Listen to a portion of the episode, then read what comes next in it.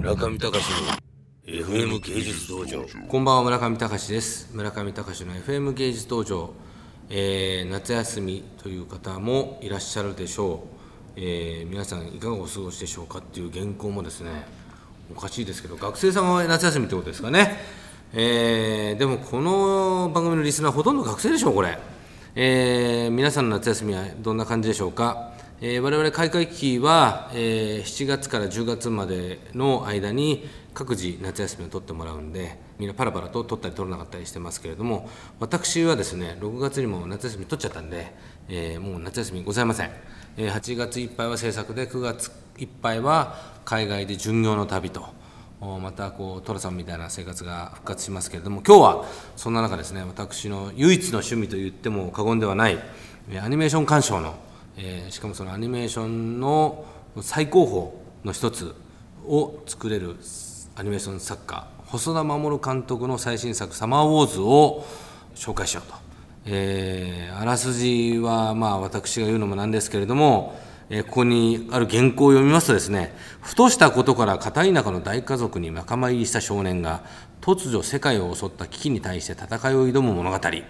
バーチャルの世界が引き起こした世界的大事件に日本の田舎の大家族が戦いを挑む大家族アクション映画ということですね。僕ねこれ違うと思う。アクション映画じゃないよこれ。あの家族映画と「サマーウォーズ」っていうタイトルにあるようにまさに戦争ものなんですけれどもアクションというよりは絆の映画だと思いましたね。つまり家族の絆であり、えー世界がそのネットを通じて絆を形成しようとしているまずまさにこう黎明期というかその絆をテーマにした作品がこの「サマーウォーズ」だと思います。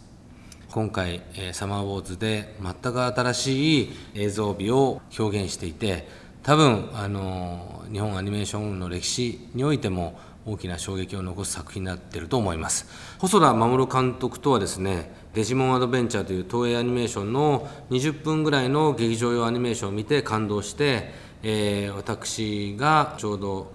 マルチカラーモノグラムをルイ・ヴィトンでやった時にその時にまあすごく大ヒットしたので何が高志やりたいのって言ったんでじゃあ僕にあのご褒美くれるんだったらアニメーション作らせてくださいとその時に細田監督をインバイトして監督してもらったスーパーフラットモノグラムというものを作ってもらって以来のまあある種のご縁がある監督さんです。えーとは言ってももう細田監督は前回の「時をかける少女で」日本のアニメーション監督としてはもう重鎮というか巨匠として君臨していますが私はもうずっともう10年ぐらい前からアニメやりたいアニメやりたいって言ってるんですけどアニメーションスタジオも作っているのにもかかわらずいまだ完成した作品は5分ぐらいのが3本4本と。まあ大きな才能の差と実力の差を感じてるわけですけれどもまあそれはしょうがない「サマーウォーズ」の世界を今週はまだ、上映してませんけど来週は上映が始まる瞬間かな、えー皆さんでぜひ劇場に行って「サマーウォーズ」を応援しようではありませんか、えーぜひ大ヒットしてですね次回作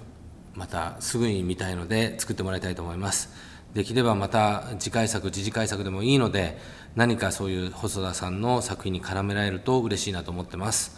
それではまた来週村上隆でした。さようなら。村上隆の FM 芸術道場。